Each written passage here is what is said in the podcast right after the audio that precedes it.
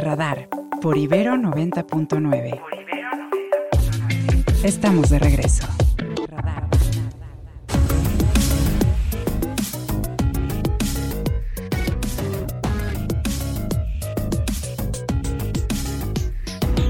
Son las 8 con 4 minutos, 8 con 4. Y bueno, eh, Ana Caso, Ceseña, vaya inicio de año también en el plano internacional. Esta semana, esta misma semana, platicamos lo que está viviéndose en Ecuador. Vivimos enlaces allá del conflicto entre estos grupos de pandillas y de grupos del crimen organizado y el Estado. Ahora platicamos de Yemen con Aribel y bueno, pues ahí están los temas y vamos a ir ahorita, como todas las mañanas a estas horas, a echar un vistazo a lo que pasa con la mañanera, un presidente pues que sigue evidentemente pues en campaña y va a seguir metido en el proceso político, haciendo lo que hace normalmente cualquier político, que es alejando el reflector de los temas que le son incómodos, en este caso con la violencia del país, lo que ocurrió ayer en Acapulco, que se quedaron sin transporte público por el tema de las presiones del crimen organizado, y colocando el reflector sobre los temas que le parezcan más favorables, como las críticas al PRI y al PAN que hiciera ayer el presidente, por ejemplo. Pero cuéntanos, bueno, y, defendiendo a Claudia Sheinbaum, ¿no? como hizo ayer con el tema de Notimex, pero cuéntanos, querido Ernesto, ¿qué ha pasado en esta mañana de viernes? Buenos días. Buenos días, mi querido Mario, Ana Jasso, Ana Ceseña y amigos que nos escuchan. Muy buenos días. Bueno, pues esta mañana el presidente no lleva tema central. Él dice que eh, en su primer anuncio que no va a acudir a la toma de protesta del nuevo presidente de Guatemala debido a que tiene mucho trabajo. Señala que tiene ocho meses para poder acabar todo lo que tiene que concluir en cada uno de sus equipos de trabajo, como lo ha estado haciendo en esos días, reuniéndose con cada una de las áreas del gabinete y que debido a la carga de trabajo no acudirá. En su representación era la canciller Alicia Bárcena. También hace unos segundos acaba de, de anunciar el presidente que tampoco acudirá el próximo 5 de febrero la ceremonia de todos los años que se realiza allá en el Teatro de la República en Querétaro con motivo del aniversario de la Constitución, debido a que ese día él va a jalar los reflectores de Querétaro hacia Palacio Nacional. Y es que en lo que fuera la sede del Poder Legislativo, ahí en el recinto de Palacio Nacional, el presidente va a presentar todas las iniciativas de reforma constitucional que ha venido anunciando, entre ellas la reforma electoral a fondo, la reforma al Poder Judicial, las reformas del bienestar, como él las denomina, e incluye la reforma al 123 constitucional, que tiene que ver con el asunto de las pensiones y también con el hecho de que los eh, trabajadores puedan recibir al término de su vida laboral pues un salario similar al que recibían cuando todavía estaban activos en su trabajo. Es esto lo que está dando a conocer en esos momentos el presidente. Y bueno, esto también después de que le cuestionaran acerca de la postura que asumió la ministra Lenia Batres al decir que ella no se va a eh, más bien al hecho de que la Corte le haya negado a la ministra NEMA 3 el hecho de que se pueda registrar al ISTE y que se le redujera el salario. Dice el presidente que es una postura que ya se conocía, que la misma ministra ya ha anunciado de manera pública que renunciará a lo que ella considera es un excedente dietas y que también pues no eh, va a esperar a que la Corte le autorice, sino que ya solicitó al ISTE su registro como servidora pública porque no va a hacer uso de los servicios médicos de la iniciativa privada que consideran como prestaciones a los ministros del Poder Judicial. Él dice que es congruente con lo que marca la Constitución y vuelve a criticar a los ministros que no han accedido a bajarse el sueldo pese a lo que dice el presidente, está establecido ya en la constitución de que nadie, ningún otro servidor público pueda ganar más que él. Y eso es parte de lo que va de la conferencia matutina allá en Palacio Nacional. Bueno, pues interesante esto que nos cuentas del 5 de febrero. Aquí lo hemos platicado como eh, tradicionalmente el presidente, en cuanto del partido oficial, pues, sigue con los priistas durante muchos años, y que es una cultura de Morena pues, que a rato se parece mucho a la del PRI, histórica del PRI, eh, el presidente bajaba el perfil para que fuera el candidato, la candidata en este caso, quien ocupara el protagonismo. Y está clarísimo que aquí el observador no va a ceder el protagonismo hasta el día que se vaya, por lo menos, ¿no? Esto de estar presentando iniciativas a ocho meses de irse, eh, muy congruente, congruente en el sentido más bien consistente, que en lugar de acudir a un acto republicano, que es el del 5 de febrero, que es donde normalmente se reúnen la cabeza del Poder Ejecutivo, la cabeza del Poder Judicial, los presidentes de la Cámara de Diputados y de Senadores, pues el presidente va a preferir hacer su evento para él presentar sus iniciativas y de paso yo diría iniciativas, muchas de ellas que sabe perfectamente el presidente que son inviables, que requieren mayoría calificada y que están más bien en la lógica de establecer la agenda del siguiente sexenio. ¿No? Yo creo que el presidente le está marcando la agenda al, siguiente gobierno. No sé si lo encabezará Claudio Sheinbaum o quién, pero el presidente, esa lista es con la que él está marcando el programa de gobierno de la siguiente administración, querido Ernesto. Así es, y también hay que recordar, mi querido Mario, que no está tampoco muy olvidado el incidente que tuvo el presidente con la ministra Piña en esta ceremonia del 5 de febrero, y que tú recordarás, pues bueno, generó demasiadas críticas porque se mostró la lejanía del presidente con la titular de la Suprema Corte. Y bueno, yo creo que en esta ocasión tampoco va a querer arriesgarse nuevamente. Que porque no se paró, ¿no? Así es. Sabes. Se separó y la dejó un poco lejos. Hoy va en su representación a secretaria de Gobernación allá al Teatro de la República. Bueno, gracias Ernesto. Muy buenos días. Buenos días, a ver qué más pasa en la mañanera. Volvemos contigo un poquito más tarde. Por lo pronto, Ana Jasso seña nos tienen un bonito combo de noticias en esta hora. estas son las noticias. Les contamos que la Universidad Nacional Autónoma de México dio a conocer el exitoso funcionamiento del proyecto Colmena, primera misión mexicana dirigida a la superficie lunar, aunque será difícil que los cinco microrobots construidos por estudiantes de la máxima casa de estudios no podrán alunizar. En redes sociales, la UNAM detalló que Astrobotic anunció que la misión Colmena logró ser energizada para establecer comunicación y datos, los cuales ya se están bajando en el centro de control del Instituto de Ciencias Nucleares y la coalición Morena, Partido de Trabajo y Partido Verde presentó el segundo bloque de precandidaturas únicas al Senado de la República, que corresponde a los estados de Campeche, Guanajuato, Quintana Roo, Sonora, Tabasco, Tamaulipas y Yucatán. De acuerdo con la coalición Sigamos Haciendo Historia, los y las seleccionadas fueron los resultantes del proceso de encuestas y cumplen con los criterios de paridad de género. Xochil Gálvez, precandidata presidencial de la coalición Fuerza y Corazón por México, dijo que sí estaría dispuesta a invitar a Eduardo Verástegui a que se sume a su campaña rumbo a las elecciones de 2024, pues en su equipo caben todos y todas. La aspirante presidencial consideró que su candidatura tiene la ventaja de ser diversa y aunque Verástegui y acusó al PAN y a la misma precandidata de representar más de lo mismo, el mismo actor ha demostrado ser afín a varias propuestas que ella enarbola.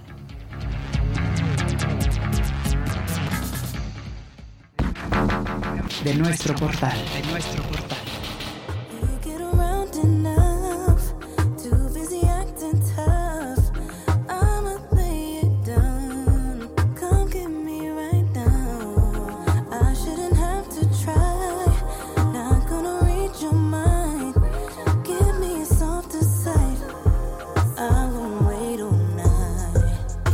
2023 el disco Reven de Kelela se presentó como una producción diversa y poco repetitiva. La intérprete hizo lo que mejor sabe hacer, ser auténtica con su música y regalarnos un disco que desde ahora se perfila como una de las mejores producciones del año pasado. Conócela ingresando a nuestra página www.ibero99.fm.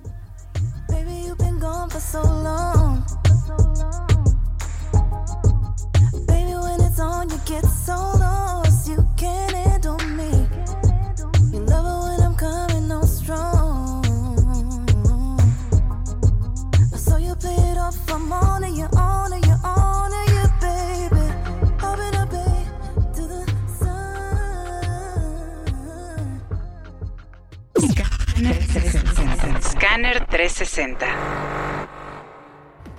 En el radar internacional empezamos con Estados Unidos. Les contamos que la Casa Blanca afirmó que la ayuda militar que Estados Unidos ha estado proporcionando a Ucrania se ha detenido por completo debido a la falta de un acuerdo en el Congreso para seguir apoyando a ese país a hacer frente a la invasión rusa. El futuro de la ayuda de Estados Unidos a Ucrania se está decidiendo ahora mismo en el Congreso, donde los demócratas controlan el Senado y los republicanos la Cámara Baja. América Latina. Estados Unidos enviará a la jefa del Comando Sur, la general Laura Richardson, y a altos cargos antinarcóticos y diplomáticos a Ecuador. Esto para examinar con el gobierno del presidente Daniel Noboa cómo combatir el crimen organizado, según informó el Departamento de Estado. Su portavoz Matthew Miller recordó que más de 100 guardias penitenciarios están retenidos como rehenes y el compromiso de Estados Unidos es el de garantizar la paz en ese país de América Latina. Europa. El Papa Francisco afirmó que vuelve a tener un poco de bronquitis y prefirió no leer el discurso preparado al recibir a un grupo de comunicadores procedentes de Francia. A finales de noviembre, Francisco sufrió un problema de inflamación pulmonar que le obligó a suspender sus actividades litúrgicas y a cancelar el viaje a la cumbre climática COP28 de Dubái previsto a principios de diciembre.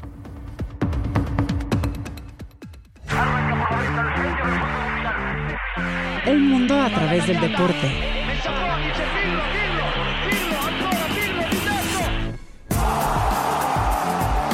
Crack 90.9. Y ahora sí nos vamos largos y tendidos con nuestro queridísimo Omar García de Crack 99. Hola Omar, ¿cómo estás? Muy buenos días. Hola querida Ana, de nueva cuenta, qué gusto saludarte y pues vámonos largos y tendidos por una parte resultados del día de ayer los Suns de Phoenix eh, derrotaron 127-109 a los Lakers de Los Ángeles, también los Mavericks de Dallas 128-124 la victoria sobre los Knicks de Nueva York, los Celtics eh, de Boston cayeron 135-102 frente a los Bucks de Milwaukee, rivales directos por el primer lugar de la conferencia del Este. Los Cavaliers de Cleveland también 111-102 despacharon a los Nets de Brooklyn. Por otro lado, ayer primeros partidos de las semifinales en la Liga Mexicana del Pacífico. Lo fue fecha de locales. Los Naranjeros de Hermosillo y los Venados de Mazatlán sacaron victorias frente a las Águilas de Mexicali y Tomateros de Culiacán, respectivamente. Hoy se estarán disputando los segundos partidos de esta llave. Por otro lado, hablamos del arranque del fútbol mexicano ya con estas primeras dos fechas de la Liga MX femenil y también tendremos ya hoy el regreso del balompié masculino. Querétaro y Toluca abrirán el clausura 2024 a las 7 de la noche, mientras que Mazatlán se estará enfrentando al Atlético San Luis a las 9 de la noche. Mañana tendremos cuádruple cartelera nocturna, por cierto, dos partidos a las 7 de la noche, Cruz Azul y Pachuca, así como Chivas y Santos, y eh, a las 9 Tijuana estará enfrentándose al campeón América, así como Monterrey y Puebla, y ya el domingo tendremos a los Pumas recibiendo a Juárez en el Estadio Olímpico Universitario, en apenas uno de dos partidos que tendrán los auriazules en su horario habitual del mediodía del domingo, va a haber una mezcla ahí de distintos horarios, también Necaxa y Atlas, y el próximo miércoles León se estará enfrentando a los Tigres, pero bueno, ya lo estaremos platicando. Y por supuesto, tenemos ya el arranque de la postemporada de la NFL. Mañana tendremos dos partidos con los Texans de Houston que recibirán a los Browns de Cleveland en el regreso de, Sean Watson, aunque por supuesto no va a jugar por el tema de su lesión, a la ciudad que lo viera ver su nacimiento como profesional. También los Chiefs de Kansas City estarán chocando con los Dolphins de Miami. Ya habíamos platicado de esta sensación térmica de menos 22, menos 25 grados que habrá al arranque del kickoff. Así que bueno, pues ahí está la ruta de los campeones. El domingo a las 12 del día, los Bills de Buffalo recibirán a los Pittsburgh Steelers y los Dallas Cowboys buscarán revancha finalmente contra los Green Bay Packers, equipo al que no en playoffs desde 1995 y los Lions de Detroit recibirán a los Rams en el doble nocturno del domingo. Ya platicaremos el próximo lunes del cierre en Tampa Bay. Muy bien, a ver cómo se ajustan durante este fin de semana, querido Mar. Estaremos atentos a toda la información que nos compartas durante el fin de semana y el lunes aquí lo retomamos en el radar. Seguro, ya nos escuchamos mañana a la una de la tarde, el domingo a las nueve de la mañana en Crack 99 y por supuesto con todo lo que pasó el fin de semana de vuelta. El lunes les mando un fuerte abrazo. Gracias, Omar. Omar García y los deportes 8 con 18. Tecnología. Compadrino Tech. Y nos vamos con nuestro querido Sergio López, como todos los viernes Sergio, ¿cómo estás? Qué gusto saludarte en este 2024. Muy buenos días. Buenos días para ti, padrino, para las Anas y para toda la audiencia. Feliz inicio de año. Igualmente, y además inicias eh, pues con los ojos puestos en el uno de los eventos de tecnología, pues no sé si, si lo correcto es decir más importantes, pero sí por lo menos más vistosos que es esta exhibición de novedades que se realiza cada año. Cuéntanos, ¿qué está pasando? Sí, fíjate que eh, este año, bueno, todos los años arrancan con el Consumer Electronic Show, que como bien decías, y para quien no lo conozca, es literalmente una feria, una exposición de tecnología donde marcas y fabricantes muy grandes eh, nos muestran en qué están trabajando y son, son lanzamientos generalmente muy, muy eh, rimbombantes, pero también es interesante porque tenemos desarrolladores más pequeños que de repente presentan ciertos avances, ciertos desarrollos, algún invento que podrías pensar, bueno, esto yo no lo veo mucho en el futuro, pero de nuevo, como hay fabricantes grandes, hacen networking, muchas veces las empresas grandes compran a las chicas, compran el invento, entonces nos muestra un poco de lo que va a venir en el futuro, tanto para este año como para los próximos años. Y en ese sentido, creo que este año eh, se lo llevó obviamente el tema de inteligencia artificial. Hemos venido hablando prácticamente en los últimos meses sobre este tema una y otra vez y acá lo que nos mostraron es ya la inteligencia artificial ya eh, funcionando en dispositivos que van más allá del teléfono, que van más allá de la computadora. Por ejemplo, nos tocó conocer un refrigerador que detectaba lo que, lo que metías y lo que sacabas para de esta manera irte avisando cuando, por ejemplo, se te acaba la leche, se te acaban las manzanas, se te está quedando, por ejemplo, la carne y entonces tienes que hacer un platillo y entonces a través de la inteligencia artificial tú le puedes preguntar, oye, ¿qué me recomiendas o qué podría comer yo a partir de las cosas que hay dentro de, de mi refrigerador? Y entonces te da una serie de recetas, recetas sencillas de hacer. Eh, también lavadoras, electrodomésticos que igualmente son capaces de reconocer las, las, prendas o, de reconocer los tejidos y a partir de eso elegir el ciclo de lavado que mejor va con ese tejido y no solo el ciclo de lavado, sino también la temperatura del agua, la cantidad de jabón, cómo lo tiene que enjuagar. Entonces, por ahí muchas cosas pues, que llaman la atención, que prácticamente te van a decir, mira, padrino, hasta un lado, si quieres yo hago ya prácticamente todo el proceso, ya nada más ponle el jabón y la ropa. Y también nos tocó ver mucho tema de autos inteligentes, vehículos eléctricos oye, y vehículos. Oye, Sergio. Sí, perdóname. Nos, perdón que te interrumpa, pero nos dice un radio escucha. Dice, ahora el refri va a decirme, eso no, gordo, ¿no? Eso ya van cuatro sí, veces que entras sí. por pastel, o sea, ya bájale. Mucho recalentado. Decir, Oye, ese trae sellos, ese trae sellos, padrino, ya no. ¿Estás listo para que tu refrigerador te juzgue? Esa es la pregunta. Otra vez aquí, imagínate, ¿no? Una cosa terrible, terrible. ¿Otra chela? ¿no? Otra chela, padre, lunes. Este, entonces, bueno, mucho, mucho tema de, de, electrodomésticos y de hogares cada vez más inteligentes. También por ahí nos tocó ver vehículos, algunos prototipos de vehículos voladores. Por ahí trendió en internet sí. el tema de ya están los autos voladores acá. No están como tal, pero lo que les decía es mucho un vistazo del futuro, porque más allá del dispositivo del auto volador llamaba la atención que había empresas que ya estaban en temas de arquitectura, diciéndole a dueños de edificios, por ejemplo, cómo debes de construir o qué es lo que deberías de hacer para el día de mañana poder tener cabida para estos autos voladores. Entonces, de nuevo, no es que ya estén, pero vamos viendo los pasos que vamos siguiendo para dentro de unos 10 años o 15 años, pues poder estar cerca de eso. Vi por ahí unas pantallas invisibles, ¿no? De Samsung, creo. Sí, de Samsung, las pantallas transparentes, fíjate que son una tendencia que igual las habíamos visto el prototipo hace un par de años y ahora ya están acá. Un poco la idea eh, con lo que buscan estas marcas con estos tipos de electrodomésticos es que más allá de que tengas la plasta negra apagada en, en tu sala, por ejemplo, pues que sea una cosa que pueda adornar, que no te esté afectando a la vista y que sea como mucho más integral de, dentro de, de, de la casa, por ejemplo. Interesante. Bueno, muy bien. Eso por la parte de, del CESA, ya lo que está pasando en Las Vegas. ¿Qué más, qué más has visto esta semana? Esta semana se anunció, eh, Apple anunció que sus gafas de realidad mixta, de realidad aumentada, los Vision Pro, llegan prácticamente el próximo mes, llegan en febrero a, las tiendas en Estados Unidos. 3.499 dólares para que le vayan ahorrando, algo así como casi 70 mil pesos con todo y con los impuestos. Eh, en Estados Unidos, si alguien andará por allá una vez que ya estén eh, a la venta. Si no te los quieres comprar, pero los puedes, los quieres probar, puedes ir a las tiendas de Apple directamente, pedir una cita y los podrías probar. Y por lo que llaman la atención, más allá de que sea Apple o más allá de que sea un dispositivo nuevo o caro como tal, es que este dispositivo podría ser la apuesta, o creo yo, es la última apuesta de la realidad aumentada, de esta realidad virtual que han tratado de meter a través del metaverso, a través de distintas gafas. Si con esto no se materializa, yo creo que esa tendencia ya podríamos empezarla a despedir y es la apuesta más fuerte de Apple en este y en los últimos años, creo yo. Ok, interesante, sí, porque vaya que le han ido metiendo, Google le ha metido, Facebook le ha metido y no termina por despegar esto. Vamos a ver, me parece, digo, ya sabemos que los precios cuando entra una cosa de estas siempre son muy altos al principio, pero la apuesta es que la medida en que se van eh, socializando y ya se van volviendo parte del mercado, pues van bajando los precios, pero, pero bueno, es un punto de salida muy alto. Vamos a ver cómo se mueva. Y eh, cuéntanos de, de TikTok y, y, pues por si alguien estaba con el pendiente.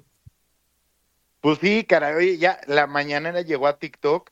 Eh, además llegó de, de, manera curiosa, incluso el, presidente anunció cuando estaba que, ya están llegando a TikTok y él mismo decía pues, que esta es una red de mensajes cortos y pues yo no soy de mensajes tan cortos y hasta como que marcó mucho más lento el TikTok, pero bueno, y está ahí y llama la atención, o porque lo, lo mencionamos primero, porque es año electoral, habrá que ver cómo manejan el tema de lo que diga el presidente en la red social y lo que puede estar sucediendo en las elecciones, porque recordemos que en YouTube ya le han hecho bajar programas y ya ha tenido eh, por ahí algunos encontronazos, entonces habrá que ver cómo avanza y habrá que analizar también el impacto que pueda tener, porque mucha gente podrá o no podrá estar de acuerdo, pero eh, la, la, Mañanera o el presidente es uno de los 10 streamers en español pues, más vistos, ¿no? Y, que más contenido generan porque pues diario está ahí.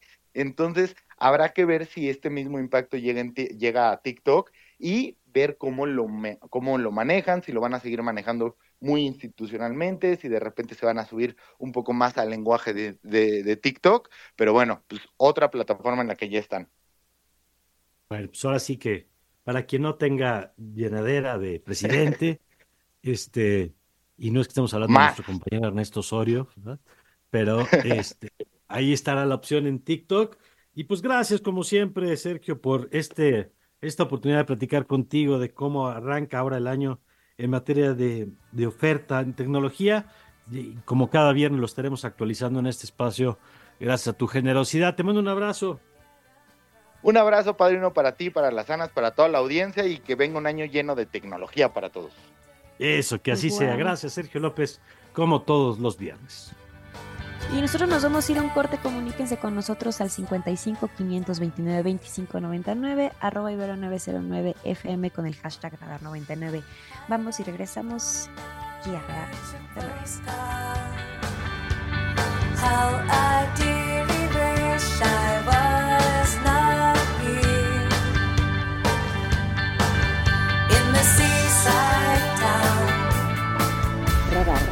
Radar. Radar.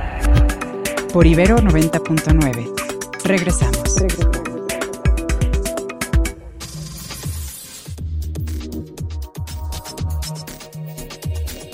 Pero pues esta semana, esta semana eh, decíamos que ha estado marcada por dos eh, noticias en términos de las campañas electorales.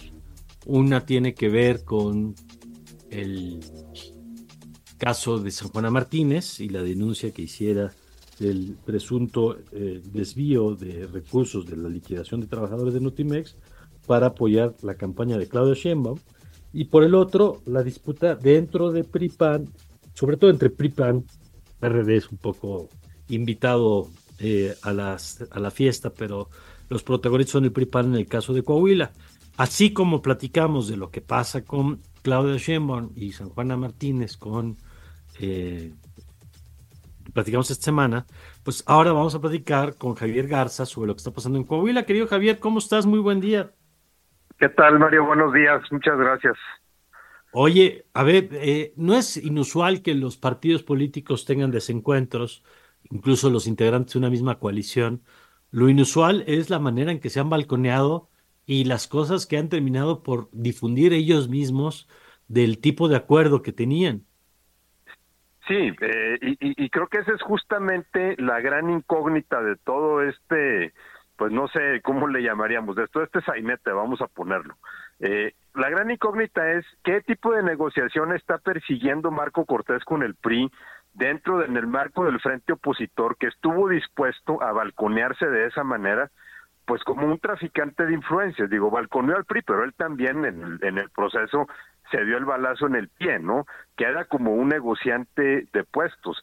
Eh, o sea, ¿cuál es el interés mayor, no? Porque al final de cuentas aquí parece ser que Coahuila es simplemente una pieza en todo un entramado mayor dentro del frente en las negociaciones entre Marco Cortés y Alejandro Moreno que todavía no terminamos de, entender.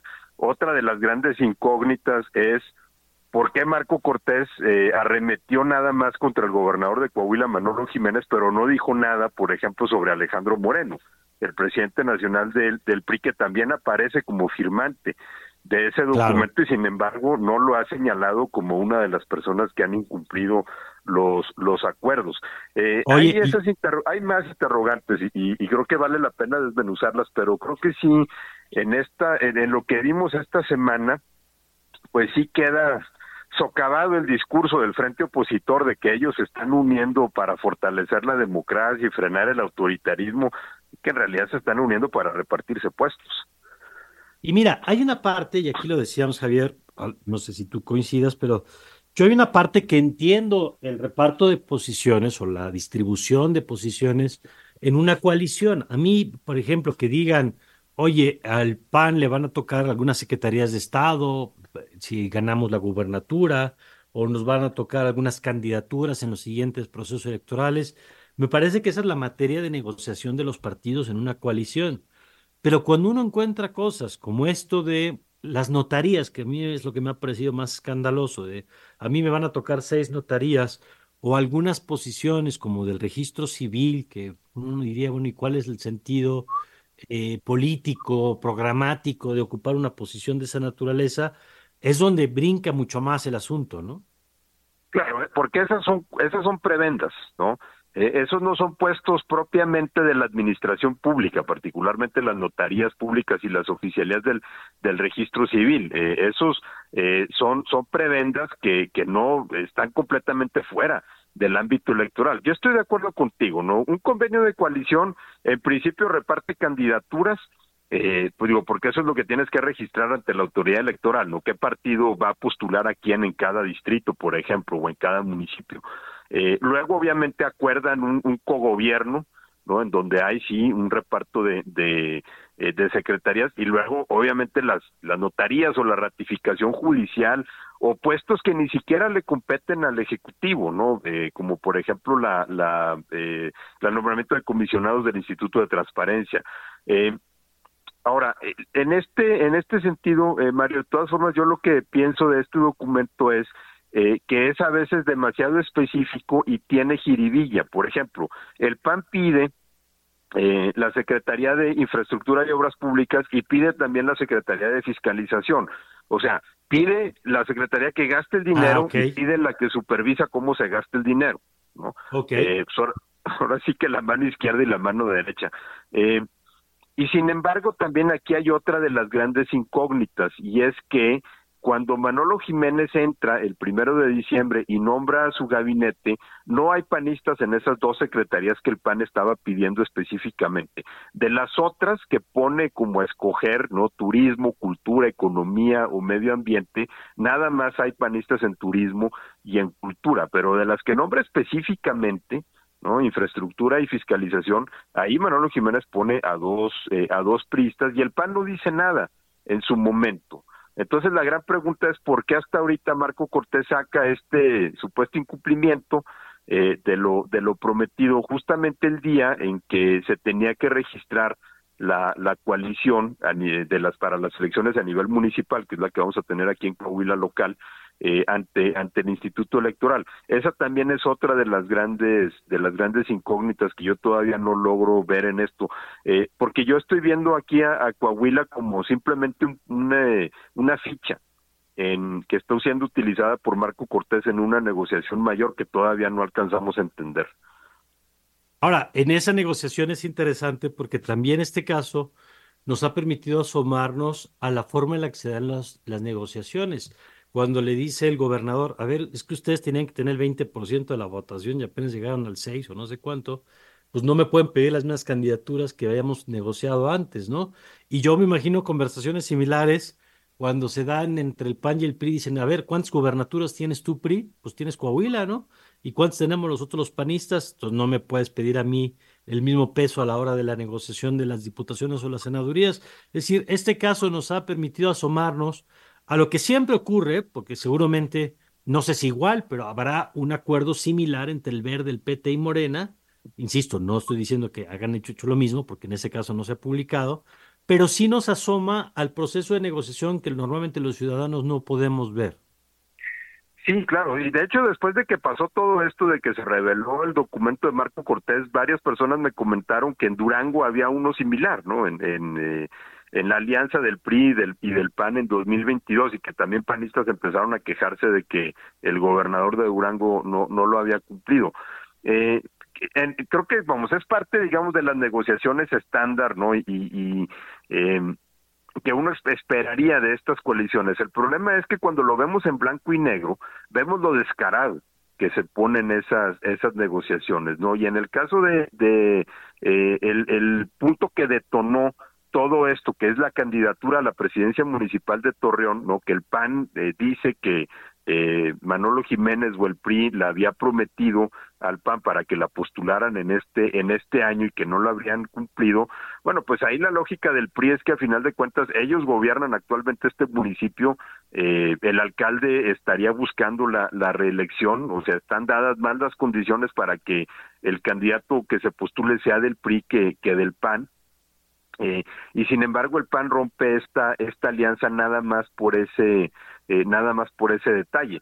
Eh, cosa que también nos lleva a otro tema que es el rompimiento que hay no entre PRI y PAN, Mario, sino entre PAN Nacional y PAN de Coahuila, porque los panistas de Coahuila no querían que Marco Cortés se saliera de la alianza, ellos querían ir en la alianza porque ellos saben que si van solos, pues eh, el PRI les come el mandado por el simple hecho de que, de que se fomente el voto útil, ¿no? Como pasó, ellos tienen la experiencia de 2021, el PAN, cuando eh, PRI y PAN fueron separados eh, y las, los, eh, la votación del PAN se cayó porque pues empezó a, gestarse esta idea entre los panistas de que pues mejor votaran por el PRI para que no ganara Morena y el PAN se fue hasta el tercer lugar. Entonces, con esta experiencia, eh, a mí me comentan varios eh, eh, dirigentes panistas que ellos estuvieron insistiéndole a Marco Cortés desde días atrás que no se le fuera a ocurrir reventar la alianza por eso, y que, bueno, sin embargo lo hizo en la oposición del, del PAN local. Digo, ¿qué, tan, qué tanto rompimiento hubo? que los el presidente, la presidenta, perdón, y el secretario general del PAN estatal fueron al evento en donde el PRI, el PRD y, la, y un partido local registraron la coalición en el Instituto Electoral, la coalición en donde ellos ya no podían estar, haz de cuenta que estaban así como del otro lado de la vitrina nada más viendo, ¿no? Casi que se les salía la lagrimita, eh, pero fueron, o sea, eh, ellos ratifican que, que tienen un gobierno de coalición con el PRI aquí en, Coahuila, no obviamente porque tienen mucho más que perder políticamente si rompen esa esa alianza. Marco Cortés los obliga ahora a ir solos a un escenario en donde si al PAN se le cae la votación, pues se le caen las prerrogativas, se le caen los espacios en medios de comunicación, van a disminuir las, eh, por ejemplo, las posiciones de representación proporcional que van a tener en los ayuntamientos, o sea, para ellos esto es perder, perder, y sin embargo a Marco Cortés no le importó.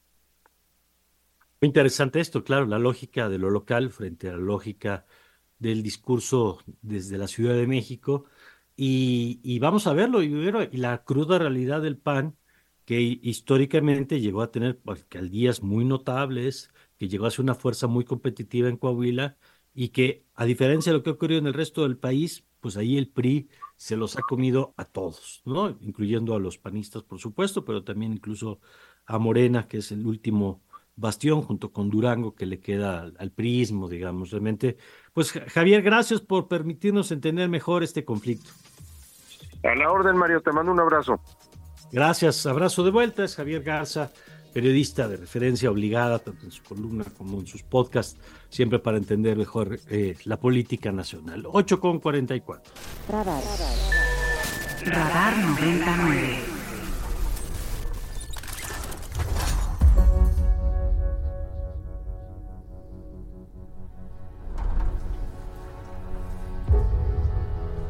Sabemos dónde estamos.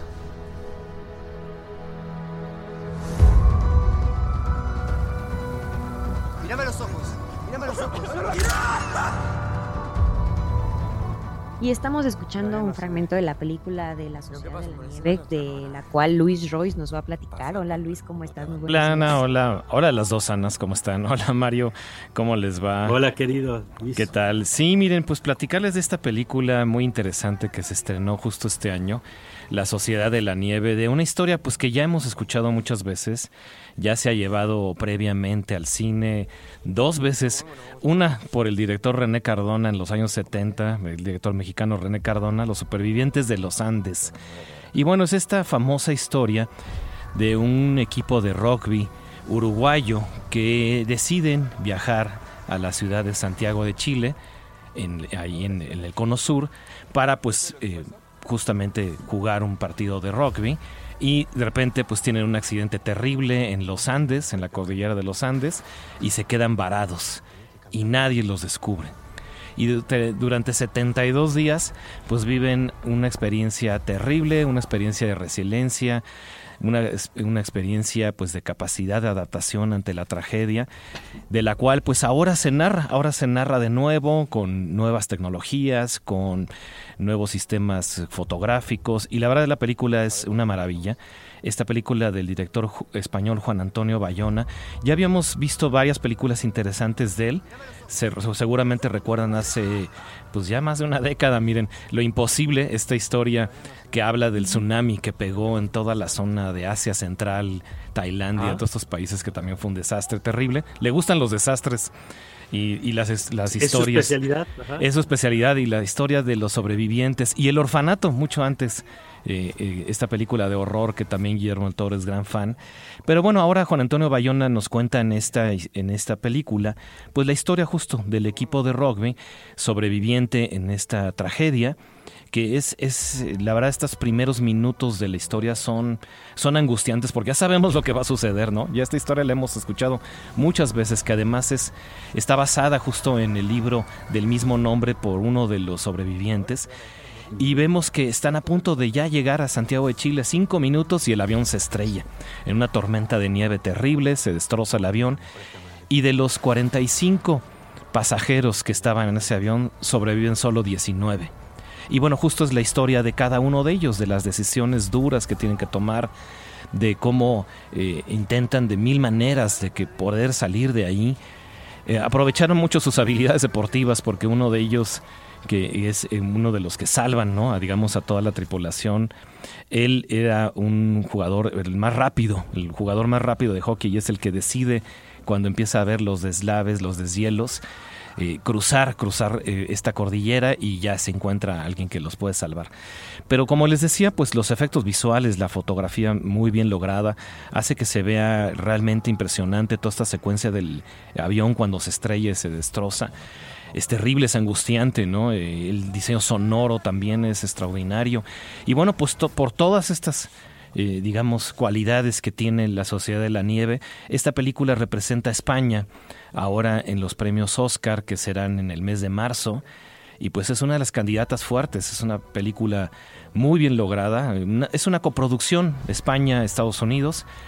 En Netflix está, la podemos ver en Netflix, pero yo les recomendaría que la vayan a ver a, al cine. La Cineteca Nacional la está exhibiendo en la pantalla grande y pues vale muchísimo la pena conocer esta historia, sobre todo pues para las nuevas generaciones que no la conocieron y, poder apreciar esta pues esta gran historia de resiliencia, de capacidad de adaptación, de siempre tener fe, ¿no? E, estos, estos chicos que eran de 21 años, 19 años, siempre pensaron que podían, podían eh, sobrevivir ante este desastre.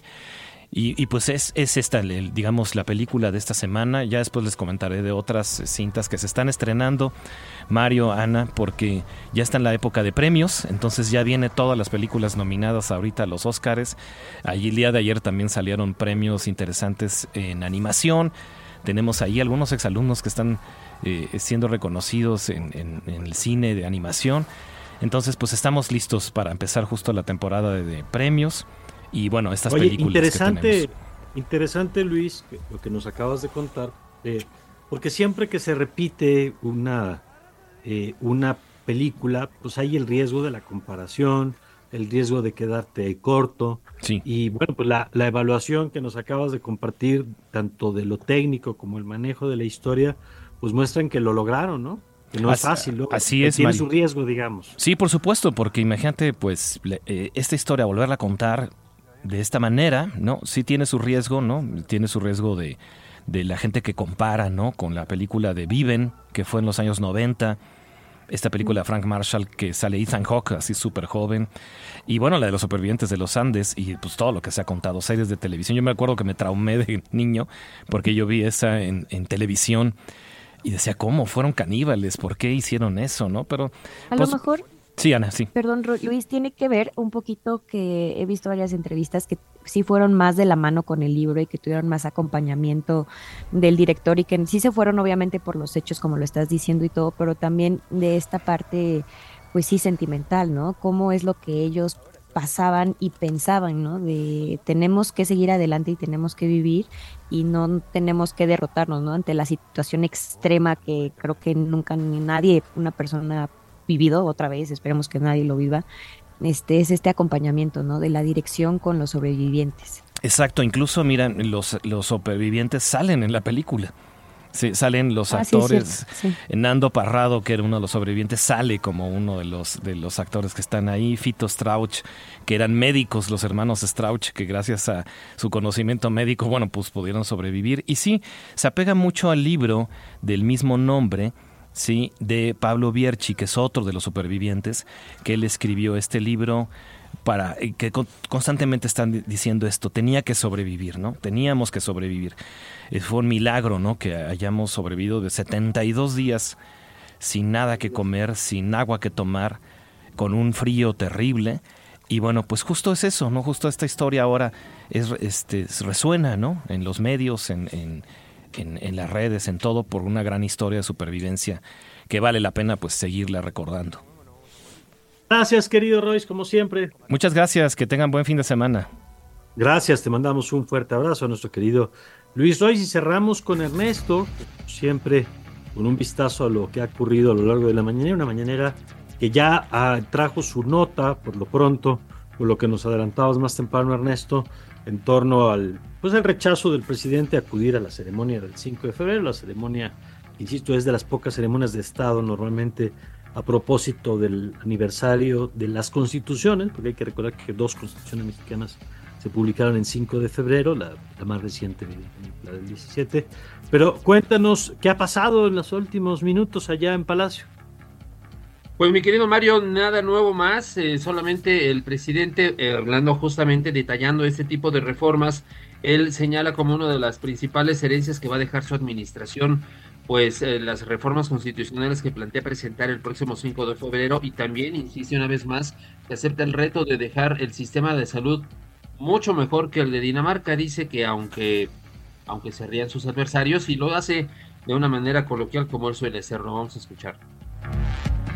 Como eh, lo merece la gente, como lo merece nuestro pueblo, el mejor sistema de salud pública del mundo. Acepto el desafío de mis adversarios que se ríen cuando dije de que iba a ser un sistema de salud pública como el de Dinamarca. Lo bueno que tienen, todos tenemos sentido del humor. Y no va a ser como el de Dinamarca, va a ser mejor. Me canso, ganso. Y, pero hay que seguirle metiendo todos los días, todos los días, todos los días. Todos. Y bueno, también el presidente le cuestionan acerca de cuál es su opinión respecto a que se quedó a solamente cuatro puntos de poder ganar el premio SLAM. Es un reconocimiento que hacen pues los cibernautas a los mejor eh, pro- programas que se dan como streamers a través del internet. El presidente dice que pues lo cepillaron de haber quedado en primer lugar justamente por la transmisión de sus mañaneras que pues obviamente dice es uno de los programas más vistos a través de las redes sociales no solamente en México sino en el mundo y es parte de lo que va todavía de la conferencia allá en Palacio Nacional. Bueno, gracias Ernesto. Muy buenos días. Buenos días, Ernesto Osorio con la información. Y Ana Ceseña, ya nos vamos. Ya nos vamos, Mario, Ana y a todas las personas que hicieron este programa posible. Eh, nos vemos el lunes a las 7 de la mañana. Así es, con toda la información. Ana Jasso, ya nos vamos. Tengo que, tengo que decir que yo me reí, entonces ya soy adversaria. La verdad. ¿Por qué? Porque tú te reíste de, lo de Dinamarca. Yo, yo, me reí de lo de Dinamarca. Y sí hay que tener sentido del humor, porque Ernesto, que escucha todos los días las mañaneras completitas, pues ya, agarrarles cariñito. Este, pero pues muchísimas gracias a todos los que nos escucharon. Siempre es un gusto estar con ustedes aquí en Radar 99. Yo soy Ana Jasso y nos escuchamos el lunes. Perfecto, Ana. Gracias, Ana Jasso, Ana Ceseña, Ernesto, Isra, Gio, todo el equipo, Alfonso, por supuesto, que hace posible este programa. Se queda usted en buenas manos con Obladio Blada y le esperamos el día lunes desde las 7, como ya le invitaron nuestras queridas Anas. Yo soy Mario Campos y le deseo, como siempre, que tenga usted un magnífico magnífico fin de semana.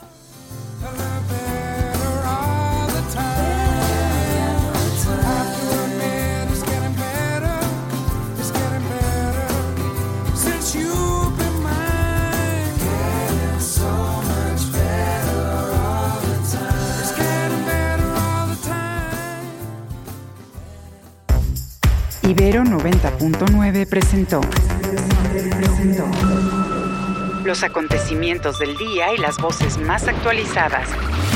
Todos captados por Radar 90.9.